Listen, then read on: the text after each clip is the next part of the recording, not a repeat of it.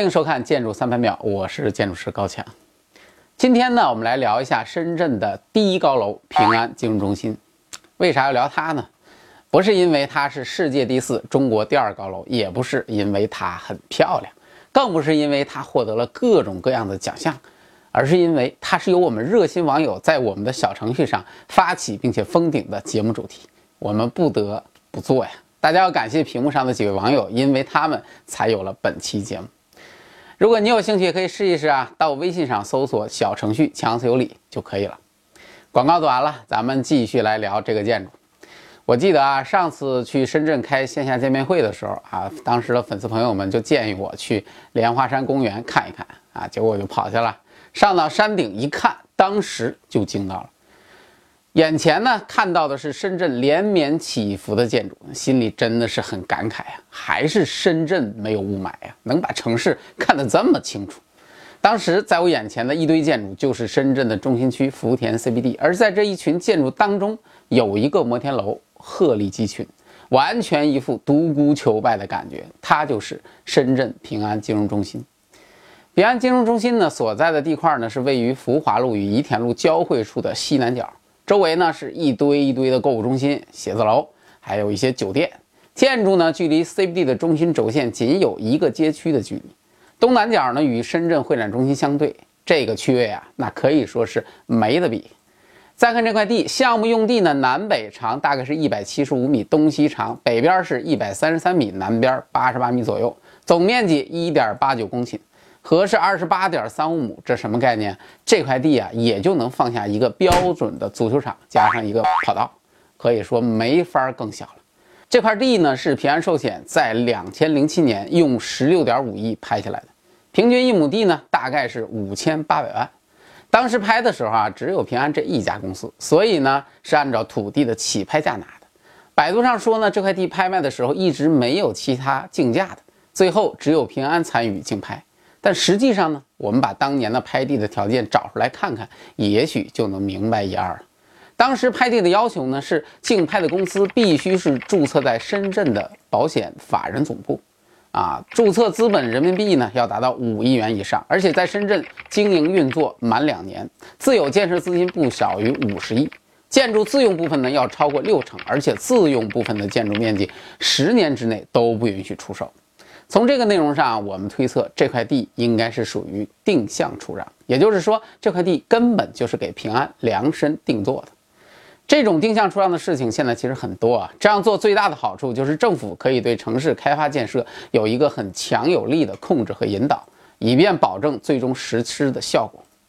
而且呢，平安拿地的时候啊，正逢两千零七年深圳房地产市场开始大幅下挫，随后而来的美国次贷危机引发的全球金融危机，都让这些雪上加霜。虽然后来中央提出了四万亿的计划，将濒临崩溃的房地产市场一把给拉了回来，但是在这个过程当中啊，我们能够看到深圳市政府选择平安的决定，那是相当的英明。还是卖保险的比较靠谱，不像我们其他国内的个别摩天楼，因为业主资金的问题停工的尴尬的快尴尬死了。不过呢，你当然不能认为平安花了十几个亿就为了弄一块足球场，然后再建一个烧钱的超高层，对吧？实际上，平安的目标是要将整个怡田路西侧北起福华路，南至滨河大道，一共五块用地全部搞定。所以在两千一零年，平安用六点一三亿拿下了相邻的南侧地块。二零一七年呢，又用十一点二亿拿下了南侧的下一个地块。后面肯定还要继续再拿地。由于当前这五块地彼此是相连的，尤其是现在的这个地块和它南侧的那那个地块，因此呢，平安在规划这个项目的时候呢，早已经考虑好要一直向南部延伸衔接的这个问题。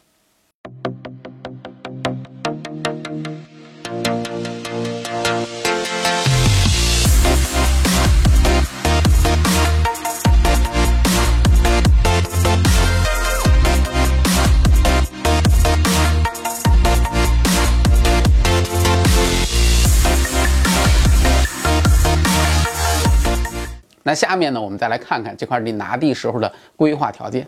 规划要求呢，这块地的容积率要做到十六到二十，建筑覆盖率小于等于百分之六十，这块地上呢，需要建一个不低于四百五十米高的摩天楼，南边相邻的地块呢，则是需要建一个一百五到两百米之间的一个摩天楼。其中在业态上呢，可以考虑商业、办公和酒店三种功能。对应这个指标要求啊，和原来的规划文件，我们就可以知道，平安选择的这块地，其实本身就是 CBD 当中规划最高的建筑。既然是最高的，当然要达到国际最好的水平。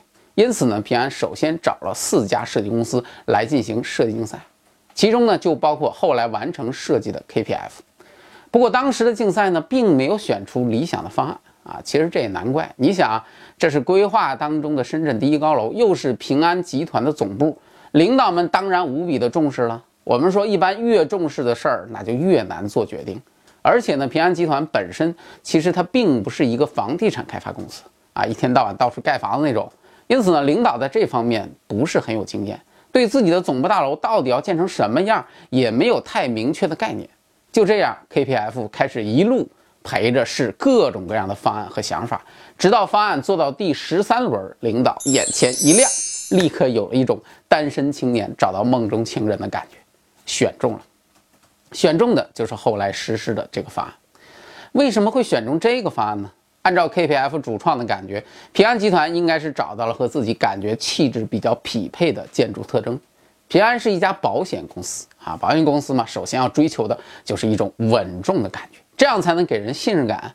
所以那些曲线造型的估计就没戏了。建筑呢，应该是以直线为主才好。另外呢，保险是一种保障，必须坚若磐石，而且必须持久啊。你说买的保险公司没几天就关门了，那谁受得了？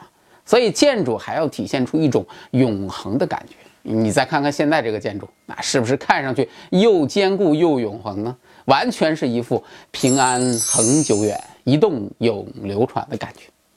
不过呢，这个里面有一个问题我们要提一下，就是这个建筑的高度问题。实际上呢，最开始平安集团应该并没有太多的想法要把它建成中国第一高楼。这个事儿啊很简单，啊，咱们中国的思维方式呢肯定是枪打出头鸟嘛。谁也不愿意太张扬，尤其像平安这种公司，一天到晚无数的业务员打无数的骚扰电话给你，他还用做广告吗？